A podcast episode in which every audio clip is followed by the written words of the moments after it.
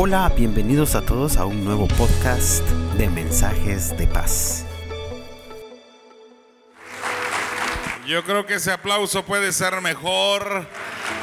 Hay alguien que ha visto la bondad de Dios que aplauda. No, no, no, yo creo que puede ser mejor alguien que adore al Padre ahí donde está. Dios es bueno. Amén. Y como lo dijo mi querido pastor Lenín, creo que hay una atmósfera muy linda para que cosas maravillosas pasen. Así que usted está listo. Está listo, muy bien. Es un hermoso privilegio estar eh, de nuevo, compartir con sus pastores, eh, que son unas extraordinarias personas, no solo aquí en el altar, sino ah, abajo del altar. Y de verdad que sigan adelante con la visión que Dios les ha dado. También compartir con mi querido pastor es un hermoso privilegio. Yo, qué bueno poder compartir y veo que hay otro pastor, otros pastores que están aquí, pastor, que, bueno que está aquí y que, y que juntos podamos recibir lo que el Padre tiene. ¿Están listos? Muy bien. ¿Están listos, verdad? Quiero que tomen sus Biblias, por favor. Y quiero llevarles a lo que el Padre puso en mi espíritu. Puntualmente Dios me dio para esta noche tres palabras proféticas. ¿Cuántas palabras proféticas hay hoy? Tres. ¿Cuántos van a recibir una palabra profética? Dos palabras proféticas. ¿Cuántos se van a llevar las tres palabras proféticas? Amén. Eh, yo siempre decía, ¿por qué llevar siempre soy muy cuidadoso y digo, ¿por qué eh, ahora que pues ya llevamos nueve años con una iglesia, Dios nos ha permitido también llevar adelante la iglesia allá en San Marcos, Guatemala, y, y veo la necesidad de los cinco ministerios. Por ejemplo, si usted quiere tomarse una sopa Thai, ¿a dónde va? A un restaurante donde sepa, ¿cierto o no? Si usted quiere comer pupusas, ¿a dónde va? A un restaurante qué? Salvadoreño. Si usted quiere comerse una bandeja paisa, ¿a dónde va? Eh, yo creo que ya estoy hablando de la abundancia del corazón, habla la boca, ¿verdad? Pues lo mismo en el reino. Dios tiene a sus siervos que son necesarios para ciertos enfoques dentro de la iglesia. Y creo yo que cada vez que Dios permite, en este caso, que el ministerio profético sea expuesto a esta casa, yo puedo ver en la Biblia que Dios siempre permitió un ministerio profético. Diga conmigo el ministerio profético. Porque Dios, por ejemplo, eh, decide enviar profetas para acelerar ciertas cosas al pueblo. Decide llevar profetas a la vida de un rey para, por ejemplo, David estaba cuidando, usted se recuerda que era un pastor de ovejas, se recuerda de eso, pero llega un profeta. ¿Quién llegó? Ah, vamos, ¿quién llegó? Y la Biblia dice que cuando ese profeta llegó, le dio una palabra, ¿se lo esperaba David, sí o no? No se lo esperaba. Lo cierto es que llegó el profeta, lo unge y le dice, vos vas a ser el rey. Y ahí la vida de David cambió. ¿Sabe qué? Cada vez que Dios envía a un profeta, grite conmigo un profeta es porque Dios va a hacer el cambio sobre alguien. Y yo percibo que hay un cambio de temporada para esta casa, para cada hogar aquí representado. Alguien tendría que celebrar esa palabra en su corazón. Ahora bien, yo quiero que usted hoy abra su corazón. Si viene dudando, yo sé que el Espíritu Santo lo va a convencer. Y esto fue lo que el Padre puso en mi espíritu. Quiero que vayan conmigo, por favor, al libro de Deuteronomio capítulo 1. Libro de Deuteronomio capítulo número 1. Este libro de Deuteronomio, si usted estaba a lo mejor pensando qué libro de la Biblia puedo leer, yo uno de los libros que le sugiero que pueda leer es este, que es Deuteronomio. Permíteme armarle un contexto para que todo tenga sentido. Eh, yo no sé ustedes, pero hay cosas que son dignas de repetir. Lo voy a volver a repetir, hay cosas que son dignas de repetir. Por ejemplo, muchos tenemos la costumbre de repetir una buena comida, ¿cierto o no? ¿Cuántos repiten una buena comida que les gusta como yo? Yo se nota que repito varias veces, ¿verdad? Pero Deuteronomio, si usted está apuntando, apunte esto. Porque Deuteronomio significa repetir la ley. ¿Qué significa Deuteronomio? Repetir. la ley. O sea, Dios dejó este libro porque en este libro Dios necesitaba que ciertas cosas fuesen repetidas sobre su pueblo. Por ejemplo, yo tengo una mamá deuteronomia. ¿Saben por qué? Porque mi mamá siempre me decía, donde yo vivo es frío, frío, no tan frío como se pone acá, pero sí es frío. Y sabe que siempre me decía mi madre, lleva, David, lleva tu chaqueta, tu suéter, no sé cómo le dicen en su país. Y siempre yo era de los que olvidaba la chaqueta. Y me decía siempre, David, lleve su suéter, lleve su suéter. Siempre lo olvidaba, regresaba y siempre me lo repetía. Y cada vez que voy a climas súper calientes, ¿qué cree que llevo en la mochila? El suéter. ¿Por qué? Porque hubo una madre que por años, por años, por años, por años me estuvo repitiendo acerca del suéter. ¿Sabe qué? Por eso no es necesario, eh, perdón, es necesario que de vez en cuando ciertas cosas Dios nos las repita. No porque Dios no lo dijo bien, sino es necesario que Dios nos repita ciertas cosas porque con, la repetición de algo tenemos conciencia y podemos llegar a nuestro destino profético. El libro de Deuteronomio, ¿qué significa el libro de Deuteronomio? Excelente. ¿Qué significa el libro de Deuteronomio? repetir la ley. Y Dios decide repetir su ley a través de un hombre llamado Moisés. ¿Cómo se llamaba ese hombre? ¿Cuántos han conocido de una o de otra manera la historia de Moisés? Levánteme la manita. Con eso hemos avanzado. La Biblia dice que Moisés fue el hombre que Dios escogió. Usted sabe que este es el primer mojado que se cruza el río. ¿Cuántos recuerdan eso? Que Moisés fue el primer mojado que se cruzó el río. Sí se recuerdan, ¿verdad? La mamá dijo, este niño no está para morir.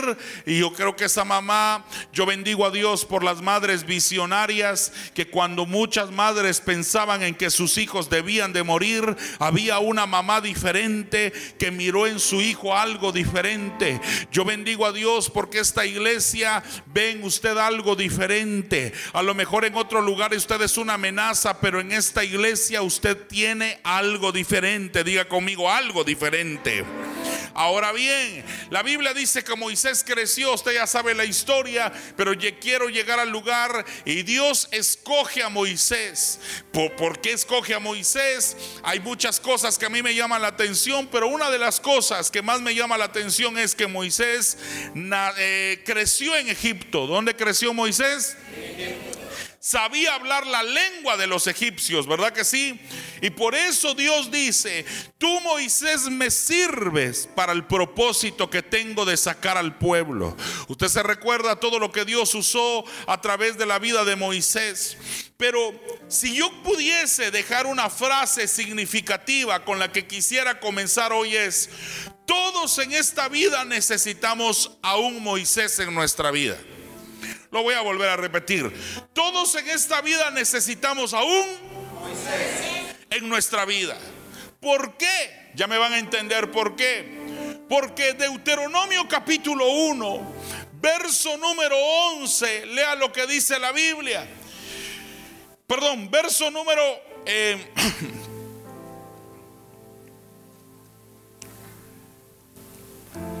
verso número 6. Está Moisés, no sé si lo, voy a tener en pantalla o no lo voy a tener, solo quiero que me digan si lo vamos a tener. Ok, está Moisés en un momento crucial donde el pueblo, oiga esto, por el amor de mi Cristo, está a punto de dejar el desierto. Yo no sé, pero siento en mi espíritu que esta visita profética es Dios diciéndole a esta iglesia, hoy sales de tu desierto. Pensé que se iban a alegrar, pero lo voy a volver a repetir. Yo siento que esta noche es Dios diciéndole a alguien, hoy sales de tu desierto. Yo siento que Dios es esta noche diciéndole a una familia, hoy sales de tu desierto. Mire, pastor, mi pastora Damaris, yo siento en mi espíritu que esta es la noche donde Dios está diciendo a esta iglesia, hoy sales de tu desierto.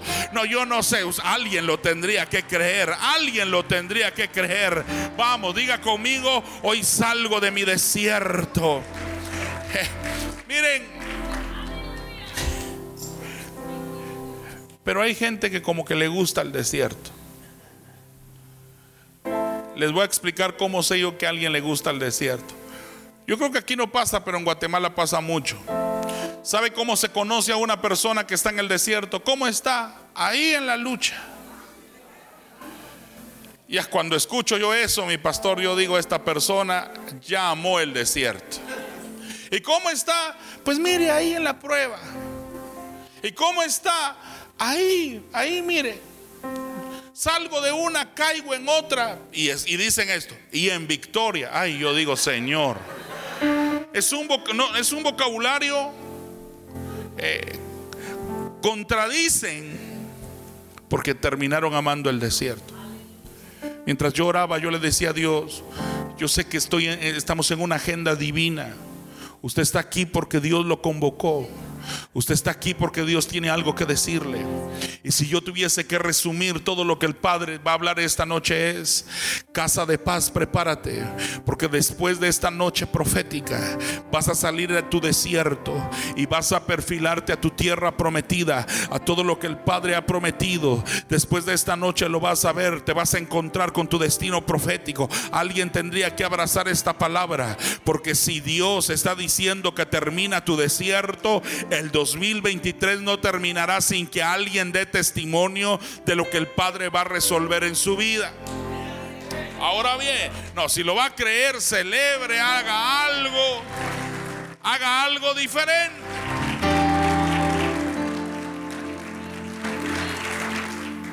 Ahora Moisés tiene un reto, diga conmigo reto. ¿Sabe por qué mi pastor Lelín Moisés tiene un reto? Porque en el desierto hay un temita muy fuerte. ¿Y cuál es el temita muy fuerte? Temita es un decir mío, pero en el desierto hay un tema porque dice que bajaba una nube, eh, no como la de ahora, ¿verdad? Pero bajaba una nube y, y dice que de lunes a, vamos a hacer poner un ejemplo para que sea entendible, de lunes a sábado, o póngale de seis días a la semana, descendía una nube y quedaba un maná. ¿Sí? ¿Qué tenía que ir a hacer el pueblo? Wow, qué buena iglesia tiene usted, mi pastor. ¿Qué tenía que hacer el pueblo? ¿Cuántos les gustaría esa dimensión de vida? Que usted se levante y si tiene antojo de un pan, no tiene que pagar nada. Solo tiene que ir a la panadería y decir, el dueño de la panadería dice que yo agarre un pan. ¿A cuánto les gustaría eso?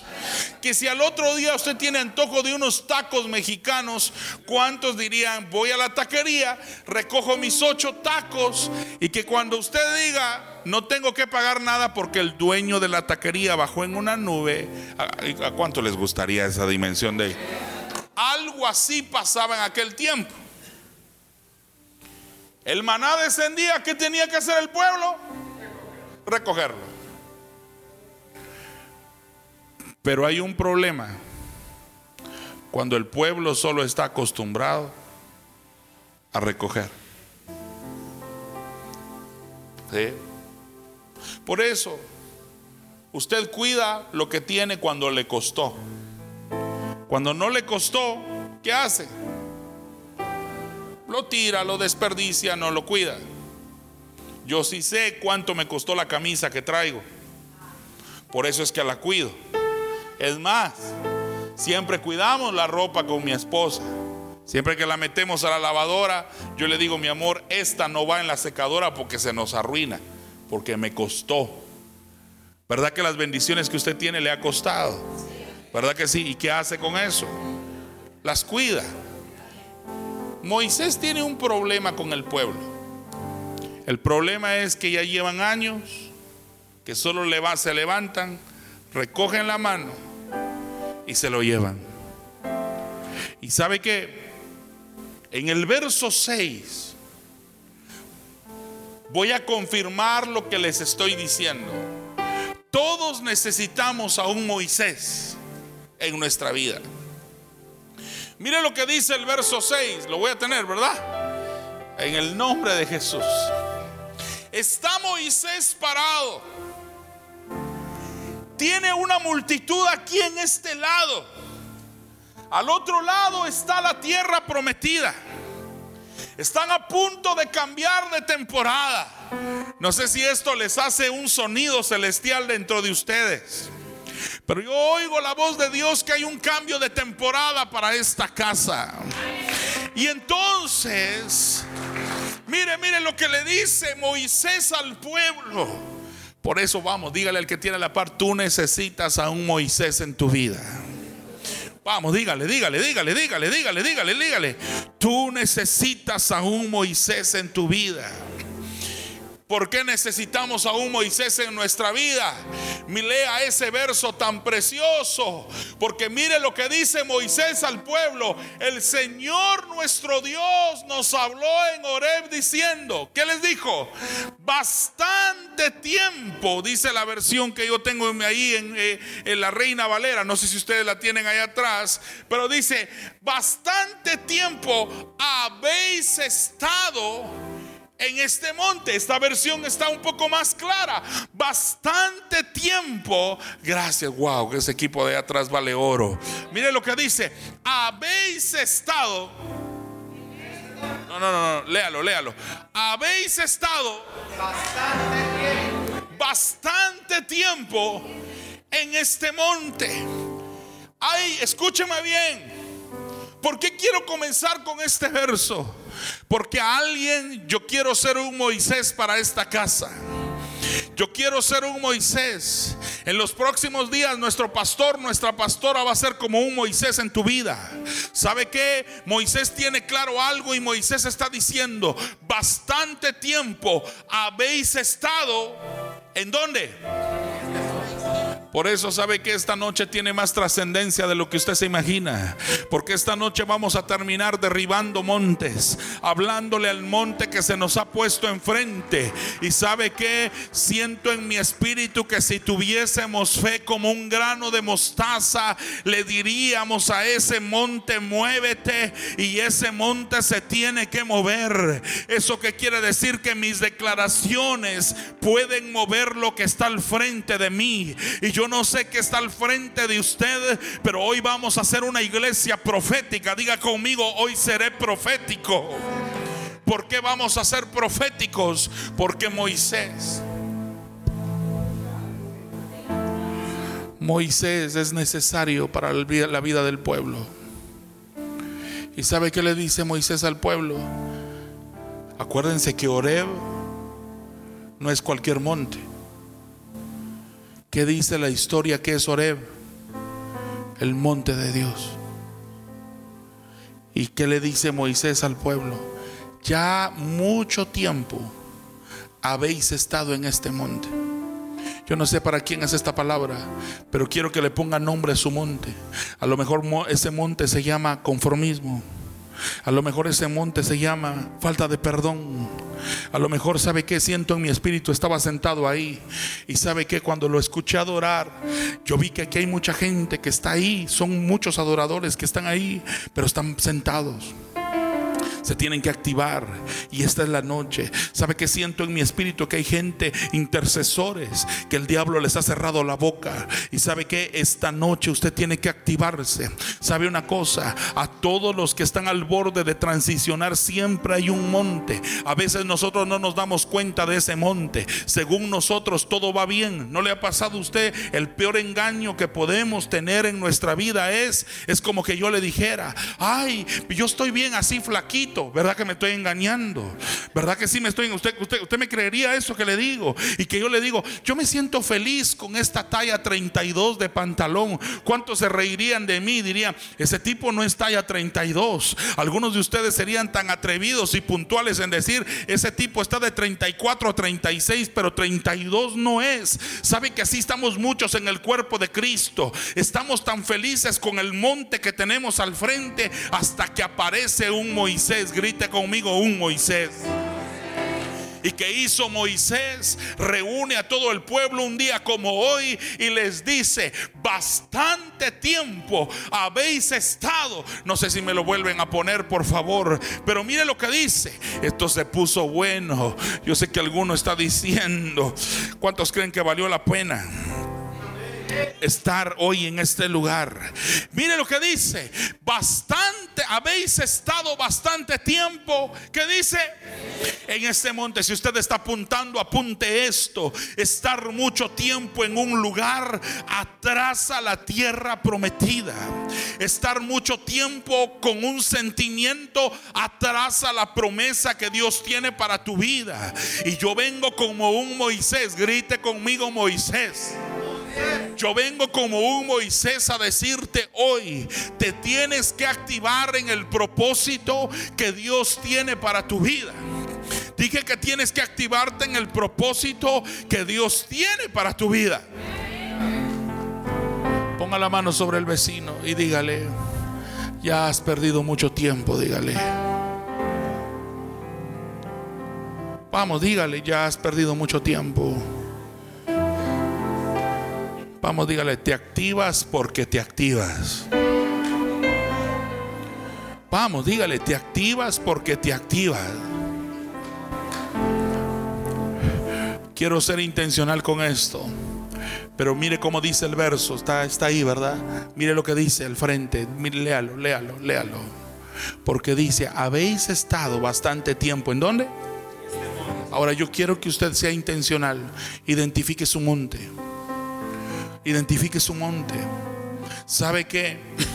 Para mí es cultura en mi casa. Cuando yo ya siento que me estoy estancando en algo, yo soy intencional y le pido al Padre que se mueva ese monte. Mi pastor mientras oraba, yo siento en mi espíritu, escuche bien esto que siento en mi espíritu, hay montes que van a ser movidos después de esta noche. ¿Sabe qué? Yo siento en mi espíritu que aquí hay gente que se va a activar hoy. Vamos, mueva el que tiene la par y dígale, te vas a activar hoy. Dígale, dígale, dígale, dígale, dígale, dígale.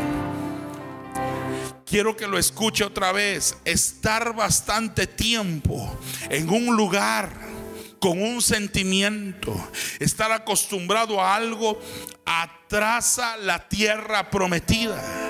Por eso quiero que ponga atención a esto que le voy a leer. Y como al inicio le dije, traigo tres palabras proféticas para esta casa. ¿Cuántos van a tomar una palabra profética? Pero ¿cuántos van a tomar dos palabras proféticas? Pero ¿cuántos van a tomar tres palabras proféticas? Quiero que vaya conmigo, por favor. Al libro de Marcos capítulo 8, verso 22. Y yo siento en mi espíritu que este es un tiempo en que Dios va a acelerar lo que tiene a esta casa.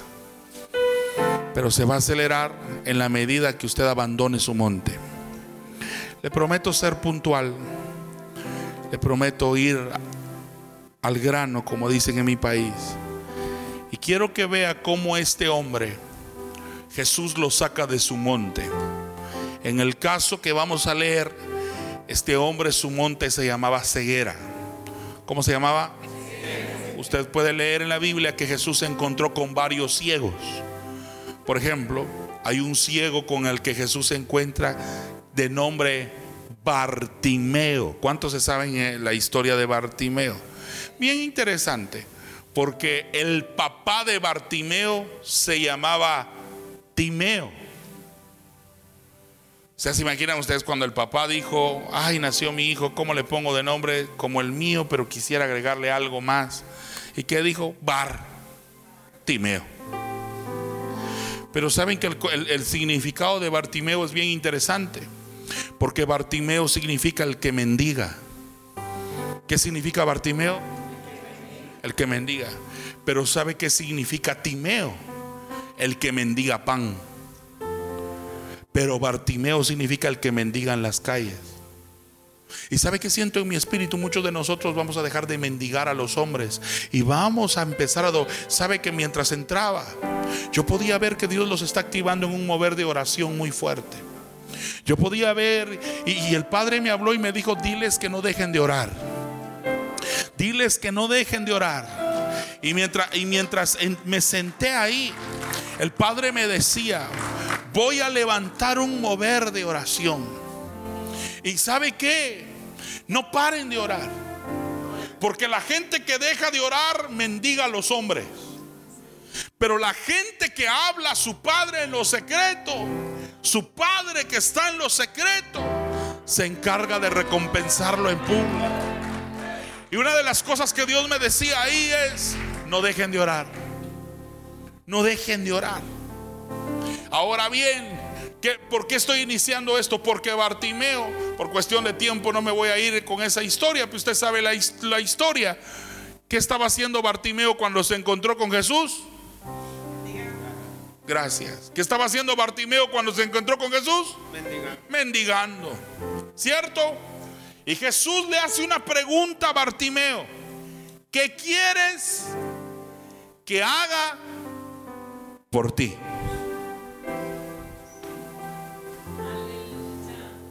Si Jesús le hiciera esa pregunta hoy, ¿qué quieres que haga por ti? ¿Qué respondería?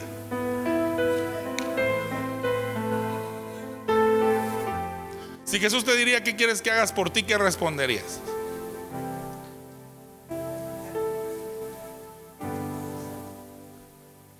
Si Jesús te dijera, ¿qué quieres que haga por ti? ¿Qué responderías? Sabiduría. Esa es una buena pero creo que entre mi amigo y yo hay una gran diferencia. Que él es espiritual y yo diría cosa, una cosa muy terrenal. Él pediría sabiduría, pero si a mí Dios hoy se me aparece en el camino y me dijera qué quieres que haga por ti, yo le pediría una casa aquí en Nueva York.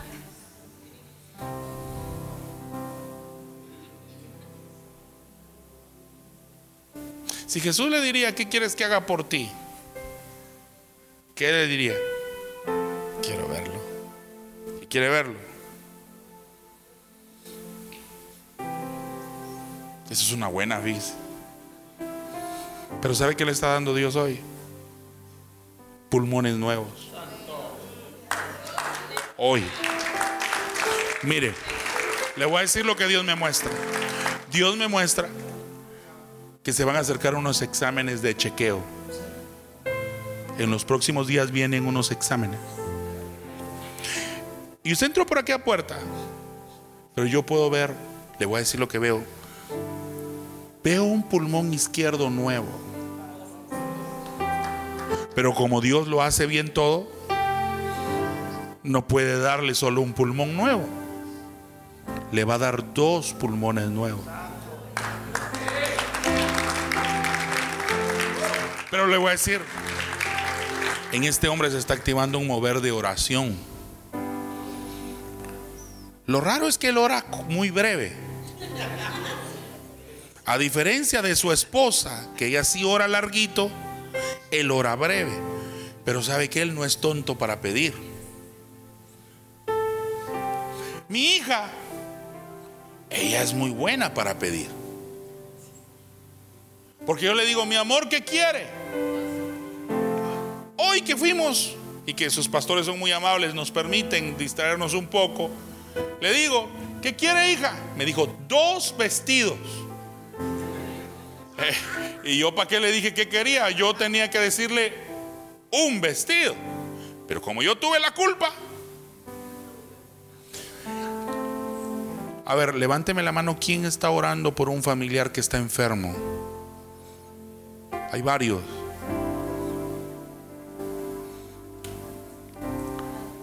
Que en esta semana recibió un dictamen. Van a ver un milagro. Son varios, pero van a ver un milagro. ¿Sabe que Jesús le dice a Bartimeo? Y esa pregunta incomoda. Mi pastor, si Jesús se le aparece hoy y le dice, ¿qué quieres que haga por ti? Ahí se recuerda de mi hija que esa sí sabe pedir. Mire, de tiempo en tiempo yo les voy a contar. He tenido la oportunidad que Dios me diga qué quieres que haga por ti. Y les puedo contar, un día que yo estaba, me sentí solo. Me dijo, ¿qué quieres que haga por ti? Le dije, quiero una esposa. Bonita. Y me la dio. El problema es que no sabemos pedir. ¿Sí o no? Bartimeo no era tonto. Bartimeo dijo que recobre. ¿Qué es de recobrar? ¿Qué nos da a entender la palabra recobrar? Que la tuvo. ¿Sí o no? Lo, lo que refleja la vida de Bartimeo es que a veces la segunda etapa de tu vida puede ser la mejor. Lo que refleja la vida de Bartimeo es que la segunda temporada de tu vida puede ser mejor. ¿Está conmigo? Pero de me fui por Bartimeo, pero Bartimeo no es lo que voy a hablar hoy. Pero si Jesús le dijera, ¿qué quieres que haga por ti? ¿Qué diría? Ajá. Ella sí sabe pedir. ¿Sabe qué hace la mayoría de mujeres como ella? Que sane a mi hijo. Y está bien, pero hoy, hoy no es la noche para tu hijo. Es que quieres que haga por ti. Ya otro día le diré que me ayude a bajar esta pancita, pero hoy no es el día. Ahora Jesús se encuentra con otro ciego.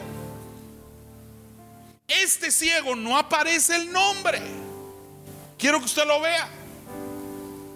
Este ciego es un ciego interesante su vida. Número uno, porque dice la Biblia, no sé si me ayudan ahí, ponerlo 8.22.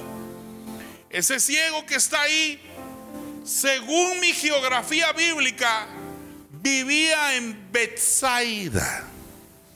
Fíjense que si tienen la oportunidad ahí lo googlean más tarde pero Betsaida, mi pastor, la estructura o la geografía, el mapa, es muy parecido a Nueva York. Tenía agua en medio. Era una ciudad fronteriza. Era una ciudad que tenía mucho movimiento económico. Y Jesús pasó por Betsaida. Y la Biblia dice que le trajeron a un ciego. No dice que el ciego quería ir. Dice que unos cuates, unos amigos, unos panas, le llevaron, ¿cómo se dice en Puerto Rico amigos? Panas, ok, muy bien. Y dice que un grupo de amigos le llevaron a Jesús. Mire esto. Y si usted está apuntando, apunte esto. Rodéese de gente que lo empuje a un milagro. Gloria a Dios por los adoradores que nos empujan a adorar. Gloria a Dios a pastores que nos empujan a orar. Gloria a Dios. Si usted tiene una mamá que lo empuja a venir a la iglesia, dele gracias a Dios.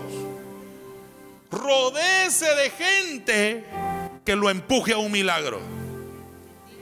Ahí no dice que el ciego quería ir. A diferencia de Bartimeo, que ese tipo sí gritó, Jesús, hijo de David. Y de otro día le hablo más de Bartimeo, pero le suelto otra perla de Bartimeo. En aquel tiempo nadie más podía decir hijo de David a no ser alguien que estaba en un discipulado en una sinagoga. ¿Eso qué quiere decir? Que Bartimeo era un hombre que dejó de servir. Era un hombre que perdió la visión. Y Jesús lo pudo haber desechado. Pero Jesús dijo, quiero saber si ya sabes lo que quieres en la vida. Le voy a dar un consejo, nunca se aleje de la casa de Dios. Nunca. Nunca. Nunca.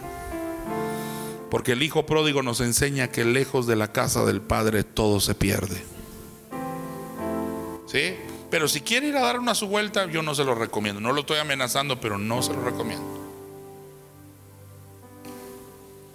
Mire lo que dice. Le llevaron a un ciego. Y la petición de los amigos eran, tócalo. Queridos amigos y hermanos, les voy a contar cómo vamos a cerrar esta noche. Dios los va a tocar. Yo no voy a estar. Y tranquilos, porque cuando Dios a mí me tocó, yo no derramé ninguna lágrima. Pero ¿sabe qué pasó? Aunque si usted Dios lo toca, es inevitable. Pasó algo dentro de mí. ¿Y sabe qué pasó dentro de mí? Me quedé tan atónito. Y otro, otro poquito que no quería llorar, mi pastor Lenín, porque yo cuando lloro doy lástima. Pero el día que Dios me tocó, mi vida nunca más fue igual. Hoy el Padre lo va a tocar. Y usted va a ver cómo Él lo va a tocar.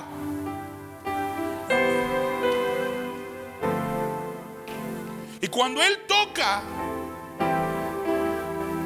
nadie queda igual. Nadie.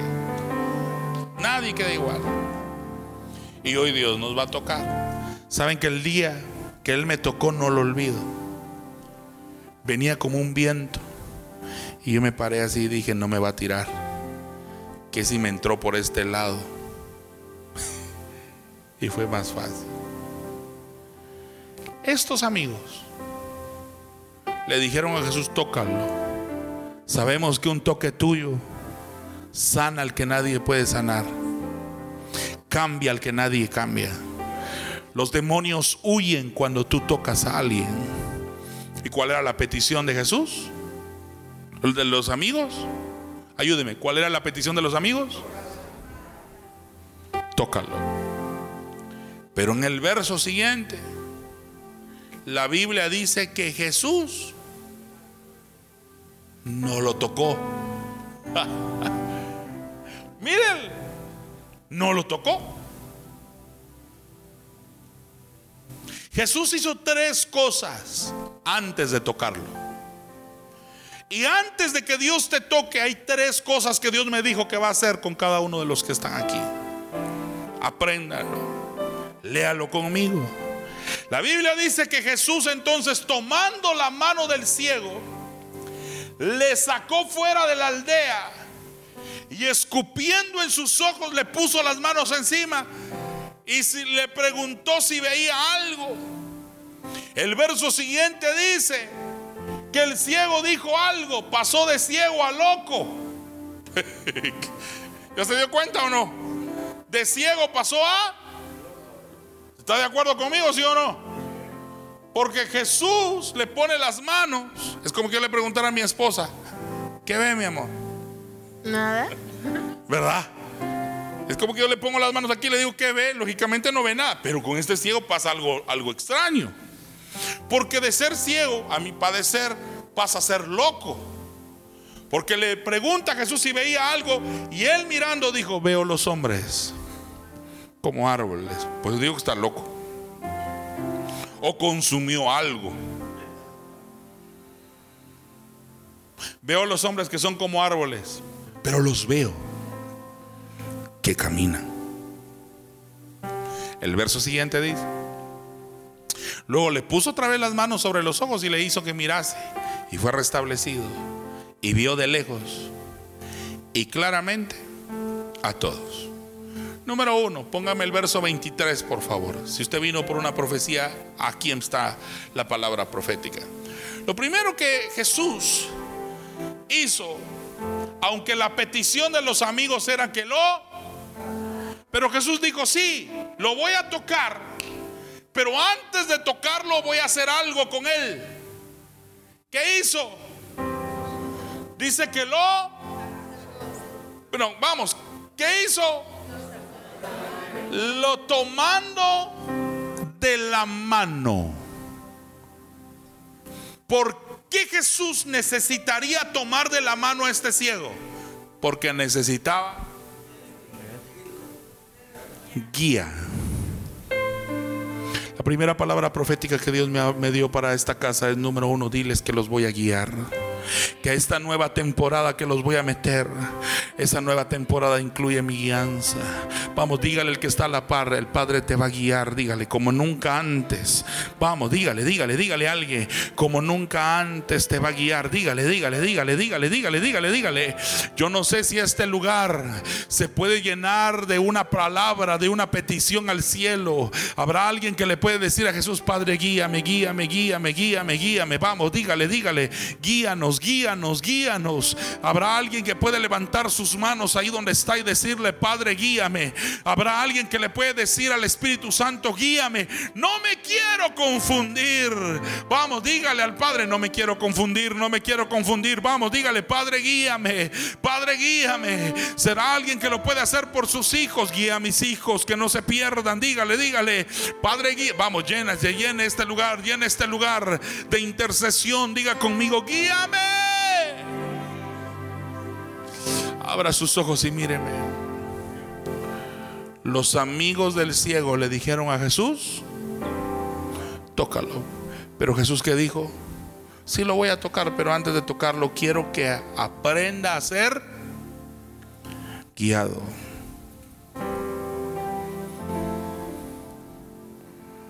Vamos, ponga la mano sobre el vecino y dígale, aprende a ser guiado por Dios. Los seres humanos tenemos la mala costumbre de pedir guía cuando ya estamos perdidos. ¿Sí o no? ¿Y sabe quién es el guía por excelencia? El Espíritu Santo. Levante su mano derecha. Yo quiero declarar hoy que usted no va a terminar perdido en la vida. Yo quiero declarar hoy que el Espíritu Santo lo va a guiar a todo camino de justicia y de verdad. Si hay alguien que recibe la guía del Espíritu Santo, que diga ahí donde está, yo recibo la guía del Espíritu Santo. Puede bajar su mano. Los amigos del ciego le dijeron a Jesús, tócalo. Pero Jesús que dijo, sí lo voy a tocar, pero antes de tocarlo quiero guiarlo. El Padre lo va a guiar. El Padre lo va a guiar. No haga cambios bruscos en su vida. Pídale guianza a Dios. ¿Sabe qué me ha tocado? Algunas veces me he encontrado con gente que en su mente tiene vender. ¿Y sabe cuál es el plan de Dios? Que compre.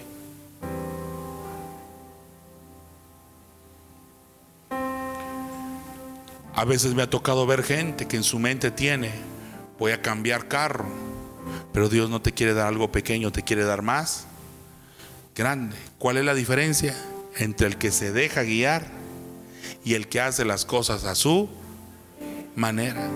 Hay gente que quiere apartamento, pero Dios les quiere dar casa. ¿Y sabe cuándo se descubre eso? Cuando usted se deja guiar por Él. Por eso es, solteros que están acá, no se vayan por la cara bonita. Pídanle guianza a Dios, porque uno se enamora de un físico, pero vive con un carácter. Yo sé que hay casados que están diciendo, ¿cómo no escuché esta prédica hace 30 años? Pero escrito está, carga tu cruz. No, no, pero sí.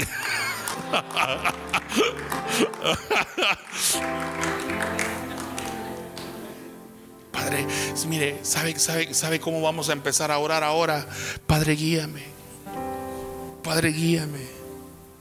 ¿Sabe qué felicidad siento yo de estar aquí? No crea que estoy aquí por llenar agenda. Yo le tengo miedo a hacer mi agenda. ¿Sabe cuál es lo más lindo que me puede pasar? Es estar en la agenda de Él. Es muy diferente, mi pastor. Es totalmente distinto. Por eso usted qué tiene que hacer, cómo va a orar hoy, Padre, guíame, guíame. Yo tengo visión de un apartamento, pero ¿a dónde me quieres guiar tú? Les puedo contar una historia. Si les puedo contar. Cuando yo pensé en tener la casa que Dios nos permitió, no les puedo decir su casa porque qué hago, llegan todos juntos, no los voy a poder atender, pero su casa, mi pastor, mi pastora. Y cuando yo obtuve mi casa, yo créanme que en mi cuenta yo no tenía nada. Y la persona que me lo estaba ofreciendo me dijo, ¿usted es el profeta David? Y yo le dije, eh, tú lo has dicho, le dije como Jesús, para no meterme a problemas. Y me dijo, fíjese que yo estoy vendiendo una casa. ¿Quiere ir a verla? Pero yo ya se lo había expuesto a Dios en oración. Le dije, Padre, estoy viajando mucho. Y los, y los hermanos que me reciben no me hacen mala cara. Pero yo ya necesito mi privacidad. Entonces eh, me recuerdo yo que el pastor me dijo, mire, me dijo, voy a hacer un acto profético porque los profetas hacen actos proféticos. Yo me asusté porque es un pastor discreto. Sacó las llaves y me las sonó así. ¿Las quiere o no? Y yo le dije, eh, no. ¿Por qué? Me dijo. Porque no estoy dispuesto a asumir una deuda. Por ahora no. Y no que usted predica de fe, pues, me dijo. Y usted reta a la gente a creerle a él y usted no cree. No, no, no es falta de fe, le digo. Soy responsable con mi fe. ¿Cuánto tiene? Y le dije, le voy a abrir mi corazón, solo tengo, le voy a hacer la conversión. Dos mil dólares.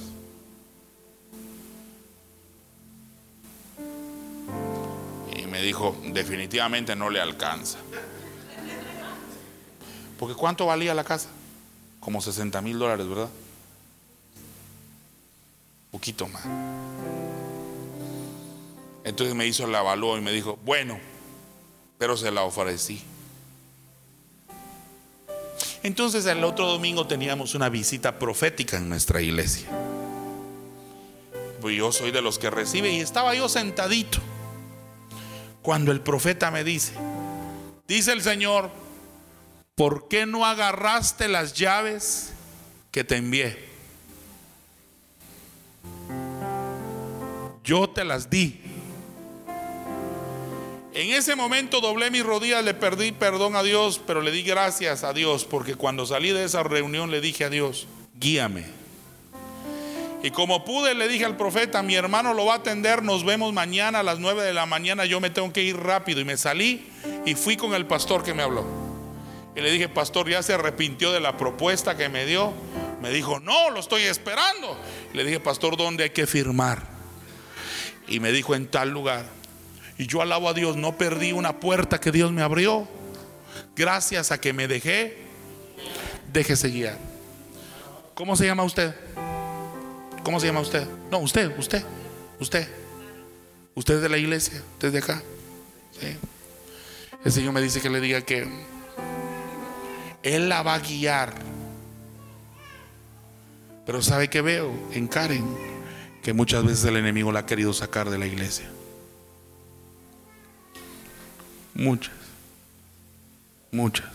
Y el desánimo ha sido parte de este tiempo. Pero ¿sabe qué me dice el Señor Karen? Que le diga, es una noche donde usted se va a hacer una mujer firme. Va a guiar a su... ¿Está con su familia aquí? ¿Quién es su familia? Los va a guiar. Usted le hizo una oración a Dios hace años. Cuando Él lo trajo a este país. Lo puedo ver orando. El Padre lo guió.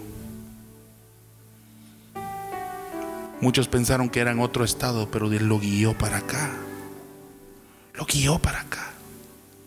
Miren, con Dios no hay pierde. Nunca haga movimientos bruscos en su vida. Si primero hay gente que no era de operarse, pero como no le pidieron guianza a Dios, terminaron sin un miembro de su cuerpo. Pídale. Hace unos meses mi pastor Estuvimos con un amigo que ya le habían dicho que se tenía que operar, ¿verdad, mi amor? Que tenía cáncer. Pero él le oró a Dios. Y me recuerdo que llegábamos. ¿Sabe qué es lo bonito de los profetas? Que a veces empezamos a profetizar comiendo. Estábamos en la mesa, se recuerda, mi amor, comiendo en un lugar de sushi donde pasa un trencito en medio de la mesa. Estábamos comiendo, mi pastor, cuando Dios me habló y me dijo, dile que no tiene cáncer. Bendigo a Dios porque usted vino hoy. Y yo no sé si con lo que todos los testimonios que le puse, habrá alguien que le puede preguntar a Dios y decirle, Padre, guíame. ¿Será que alguien le puede decir, guíame? ¿Es aquí? ¿Es allá? ¿Dónde es? Vamos, pregúntele, guíame. Guíame. Vamos, dígale, pregúntele. Pregúntele, dígale, Padre, guíame. Vamos, dígale, guíame. Guíame. Por la oración de esa mujer no te vas a perder. ¿Oíste? Puedo ver a esa mujer orando por ti. Y el Señor me dice que te diga que Él es tu Padre. Que Él te va a guiar. Que Él te va a guiar. Yo no sé por qué veo, los conoce mi pastor. Yo te puedo ver que en un futuro Dios va a usar tu boca. Dios va a usar tu boca. Y puedo ver que en Puerto Rico le espera algo a este muchacho. Puedo ver que en Puerto Rico en un cierto tiempo, si él se deja guiar, se les va a abrir las puertas de ese país. Oye bien eso.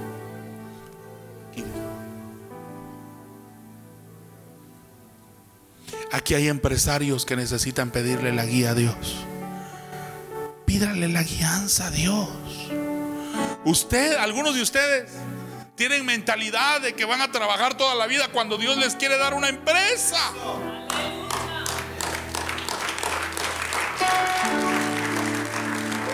Les voy a contar otro testimonio y con esto voy a finalizar este punto. El año pasado estuve, estuvimos en un lugar de la Florida y me acerqué a una hermana, a una mujer y sentí olor a tamales cuando me acerqué. Pero usted sabe que lo profético a veces así se activa, pero sentí que eran tamales mexicanos. Yo dije, Señor, ¿será que es el hambre que cargo? Y Dios me habló y me dijo, dile que la casa que ella anhela va a venir por venta de tamales. Yo dije, Señor, con tamales, ¿tú estás seguro? Porque a veces otros tenemos que trabajar más y tú y me dijo, dile que con tamales. La mujer me acaba de llamar y me dijo, profeta, en un año yo con puro tamal empecé a dar el enganche de mi casa porque ella se dejó. ¿Y sabe por qué usted no tiene lo que debe de tener? Porque no se ha dejado. Pero ¿cuántos se van a dejar guiar?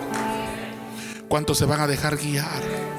Dígale, vamos, habrá alguien, dígale por última vez, guíame, guíame, no me quiero confundir. Dígale, sé que hoy me vas a tocar, pero tu toque no viene solo. Guíame, guíame, guíame. Número dos, abra sus ojos y míreme. Los amigos del ciego, puedes ponérmelo otra vez. Los amigos del ciego le dijeron, pero Jesús dijo, sí lo voy a tocar, pero número uno, lo voy a pero ¿cuál fue lo segundo que hizo Jesús? Le sacó fuera de la aldea. Póngame atención con esto.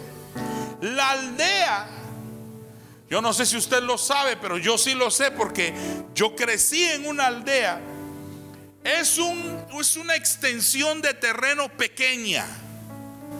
En la aldea el chisme prolifera. Porque el lugar es tan pequeño que la vecina no es necesario tener cámaras de alta tecnología. Siempre hay una vecina mejor que las cámaras. Es una extensión pequeña donde todo se sabe. ¿Sí o no? Pero ¿sabe qué me mostró Dios en esta parte de la escritura? Que Jesús claramente le dice a este hombre, tienes que abandonar tu mentalidad de aldea. O sea, lo segundo que Dios me habló y me dijo que le dijera es lo segundo que viene es un cambio de ambiente. ¿Qué viene? ¿Que viene? Y si no viene, provóquelo. Hay gente que no mueve su cama. Muévalo. Me explico, cambie, haga algo. Lo que Dios da a entender a este hombre es la aldea le está matando la visión. Y Jesús dice, yo no puedo tocarte en esta aldea. Por eso algunos de ustedes hoy fueron movidos, sienten afinidad con sus pastores, porque es aquí con ellos donde Dios los va a tocar. Y siento en mi espíritu hoy que Dios va a tocar la visión de esta casa. Pero dígale al que tiene la par, abandona tu mentalidad de aldea. La mentalidad de aldea mata. ¿Cómo se sabe que alguien tiene mentalidad de aldea? Aquí estoy bien. Tenemos que, ¿sabe qué siento en mi espíritu? Dios nos va a mover. Dios nos va a mover. ¿Cómo sí que nos va a mover? Si nos va a retar a que algo cambie en nuestra mente. ¿Me explico? Usted sabe que en esta, este país es grande, pero no es, no es lo mismo vivir en una aldea que vivir en una ciudad, ¿cierto o no? En la aldea uno maneja tranquilo, en un freeway hay que pensarlo, ¿sí o no? ¿Sí o no? A eso Dios los va a meter, a un camino mayor. Lo primero que el Padre me dijo es, número uno, diles que los voy a guiar. Número dos, diles que se metan a los cambios de ambientes. Pero número tres, eso no lo vaya a hacer. ¿Cuál fue lo tercero que hizo Jesús? escupió en los ojos. Si uno hace eso, más ahora no, por, por lo del COVID, eso era una locura. Pero ¿por qué escupir? Yo siempre pregunté, ¿por qué escupir en los ojos? Y tuve claridad porque mi esposa es doctora. Y le dije, ¿por qué? ¿Por qué ¿cree usted que Jesús le escupió en los ojos? Y me dijo, no sé. Pero con la saliva uno puede obtener el ADN de la manera más rápida que con la sangre. Y ahí fue toda una revelación para mí. Porque sabe que me, me dijo el Padre a través de eso. Lo tercero que Jesús hizo con este ciego antes de tocarlo fue transmitirle su ADN. Y veo esa palabra tan fuerte en ustedes. Veo que el ADN de esta casa va a ser tan fuerte de aquí en adelante. Veo esas tres palabras, ADN tan fuerte, que se va a impregnar en la gente de esta casa. Se va a impregnar. Veo, veo esa palabra ADN que va a crecer. Diga conmigo el ADN de Cristo. El ADN de Cristo. Mire ese ciego Qué feliz el tipo. Ahora entiendo. El ADN de Cristo era necesario. Pero los amigos dijeron. Y Jesús dijo, sí, pero tengo que hacer tres cosas con él antes. Lo voy a... Lo voy a transformar de ambiente. Lo tengo que sacar de ahí. Por eso la próxima vez que haya un cambio de trabajo, no se enoje. Dios tiene algo mejor para usted.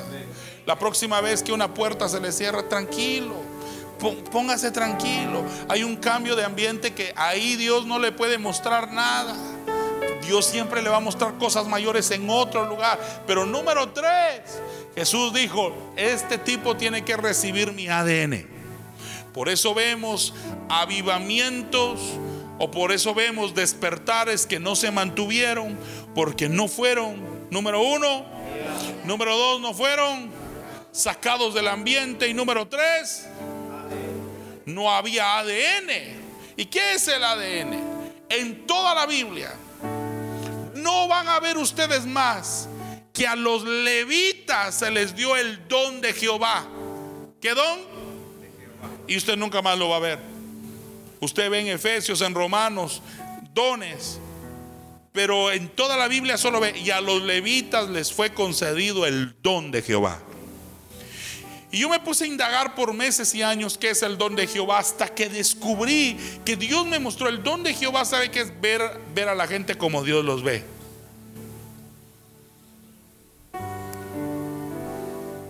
Porque donde uno ve drogas, cuando uno tiene el ADN de Cristo, uno dice, ese va a ser un predicador.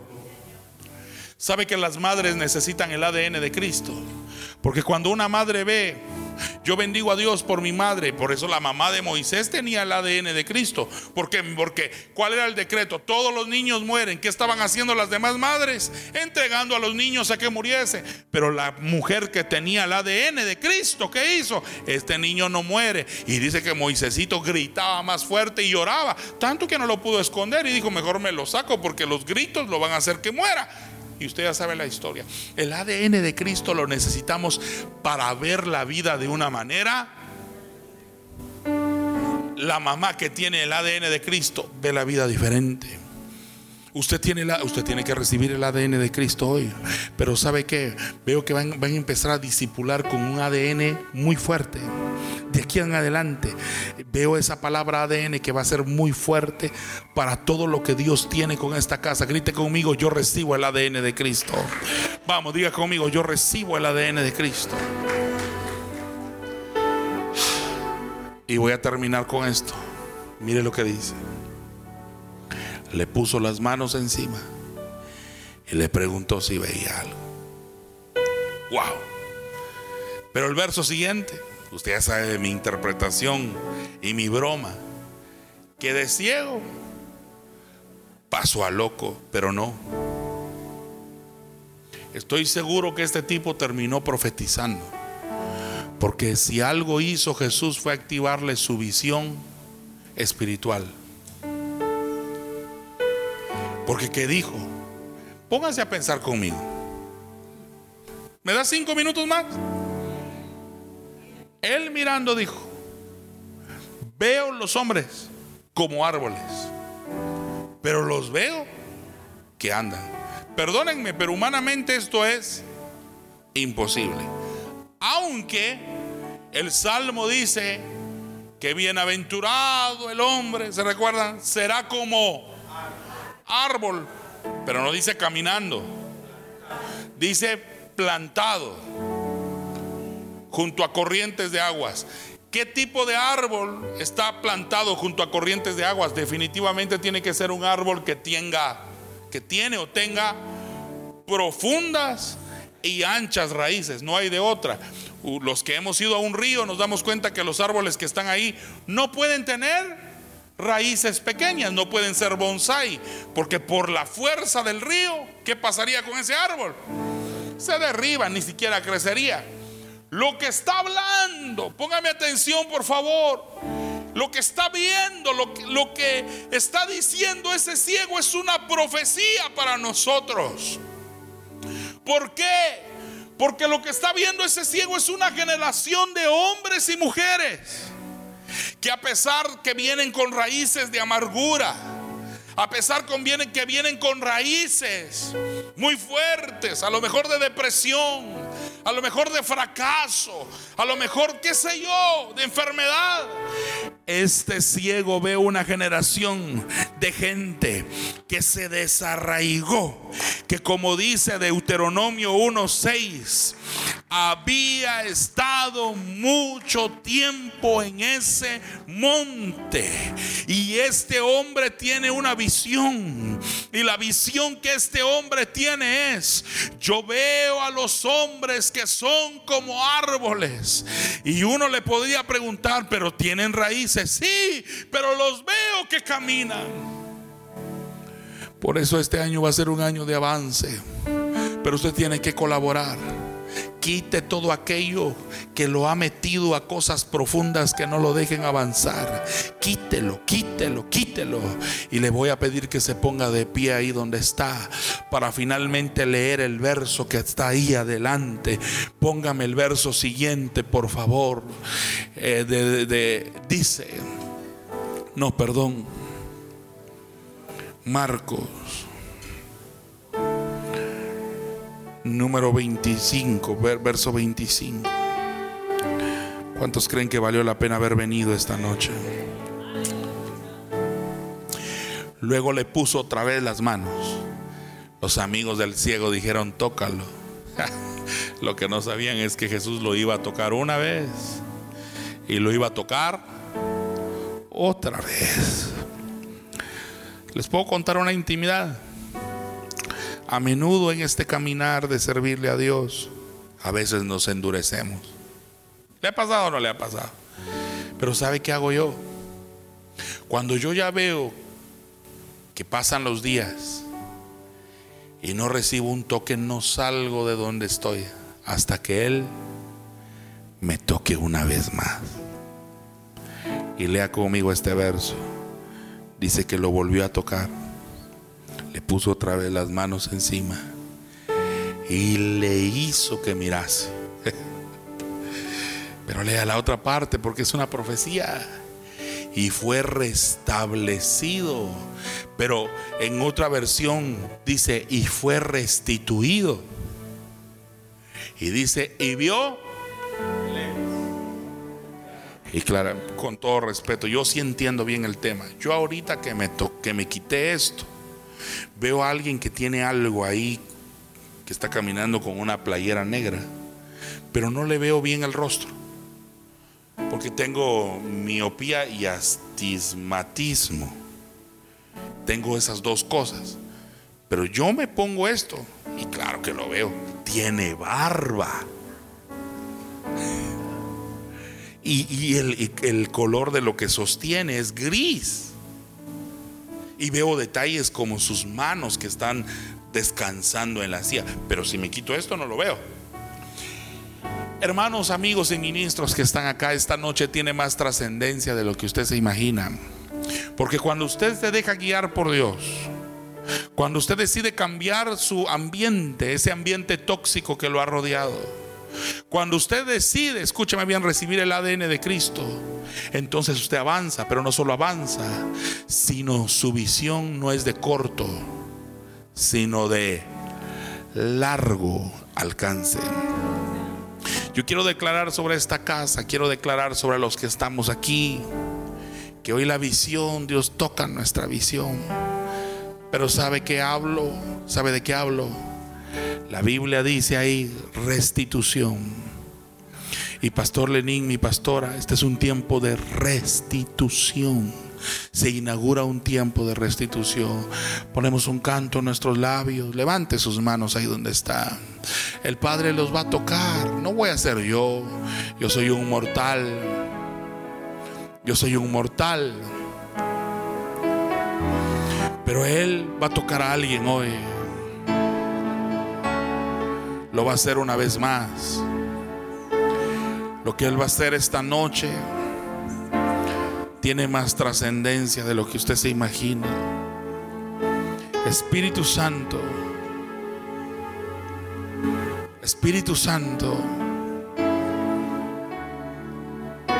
Espíritu Santo, ven, ven, ven, ven, ven, ven, ven.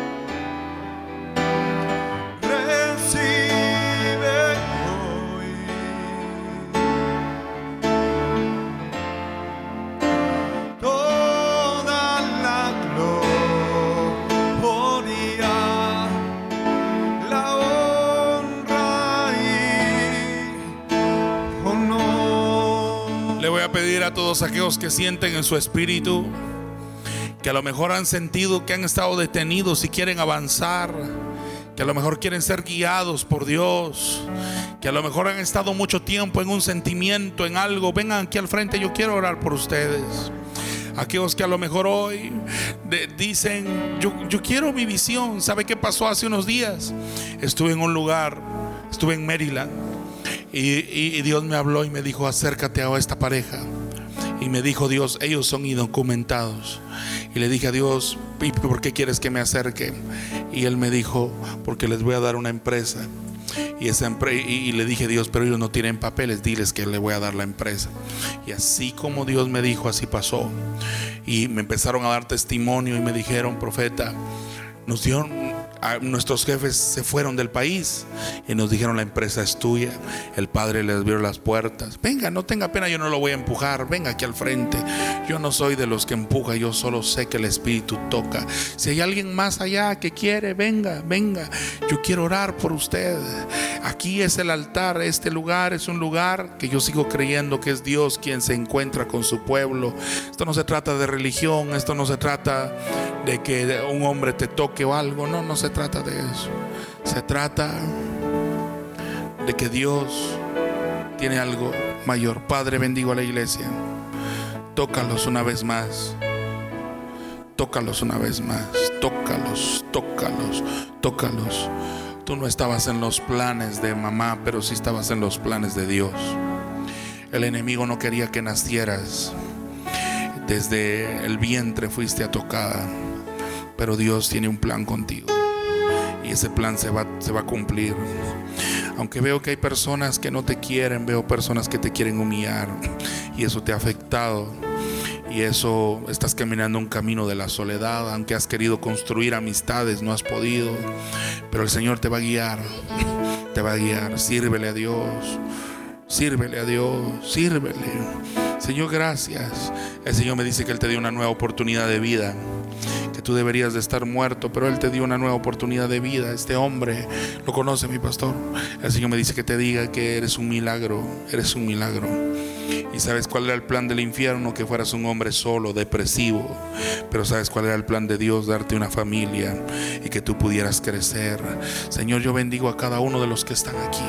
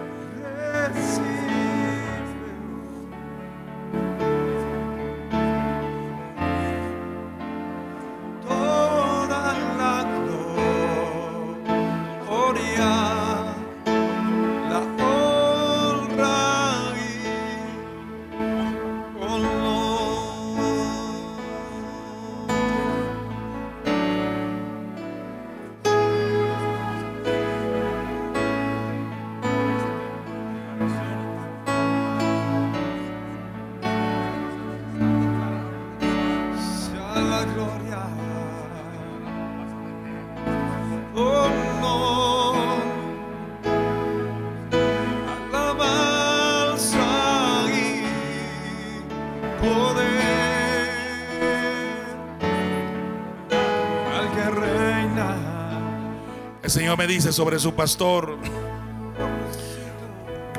¿Cuántos conocieron a su pastor desde el inicio? Algunos. El Señor me dice que tengo que hablar sobre él. Hay aceite en este lugar, un poquito de aceite. ¿Habrá alguien que me puede traer aceite? Un poquito nada más.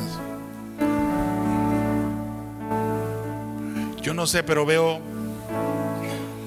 esto que voy a decir, yo se lo pudiera decir a su pastor en privado no tengo por qué hacerlo público. Pero hay veces que Dios nos dice que hagamos actos públicos. Y el Señor me habló y me dijo, van a empezar a profetizar. En los próximos días y en los próximos años, no solo su pastor les va a dar una palabra pastoral, sino lo van a escuchar profetizar. Oigan bien eso. Señor, yo declaro hoy que sus dones proféticos se activan. Señor, yo declaro hoy que hay un cambio de adentro hacia afuera. Que su corazón será pastoral, pero su boca será profética. Y declaro que hoy su, su, su dimensión profética de declaraciones crece, crece Declaro que serán una familia profética en este lugar. Y declaro que hoy todo lo profético que estaba dormido, hoy despierta, se despierta, se despierta, adoramos.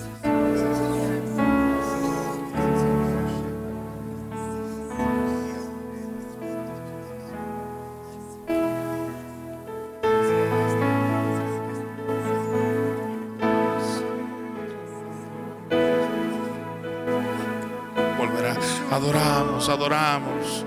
Adoramos, adore al Padre, adore. Sea la gloria.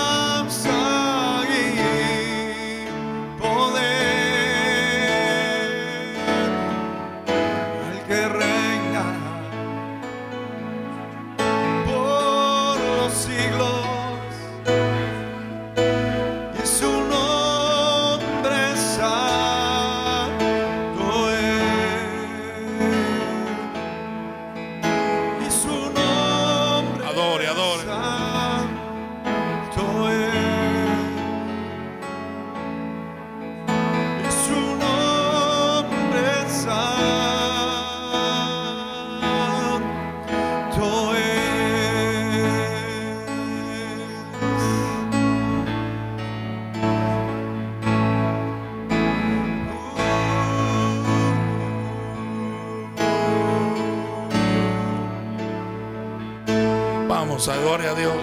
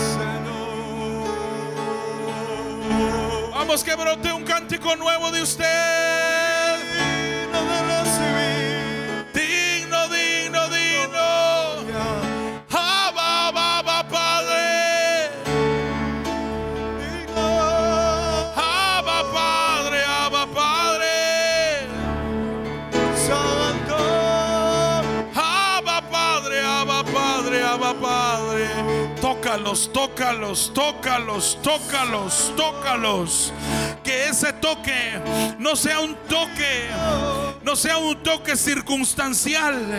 Que ese toque los cambie. Que ese toque esté como no sé quién está sintiendo un fuego dentro de él. Eh, Dentro, dentro, ese fuego nunca se apagará. Nunca se apagará. Nunca se apagará. Padre, bendigo a mis hermanos que están aquí al frente, hombres y mujeres. Declaro que tú los bendecirás. Pidan ideas. El Señor me dice, pidan ideas. Pidan ideas. Vamos, pidan ideas. En los próximos años habrán nuevos negocios. Habrán nuevas... em- Vamos, pidan ideas, pidan ideas. Pidan ideas, vamos, vamos. En los próximos días Dios dará ideas y respuestas. Rebere. Gracias. Gracias. Ahora démosle gracias.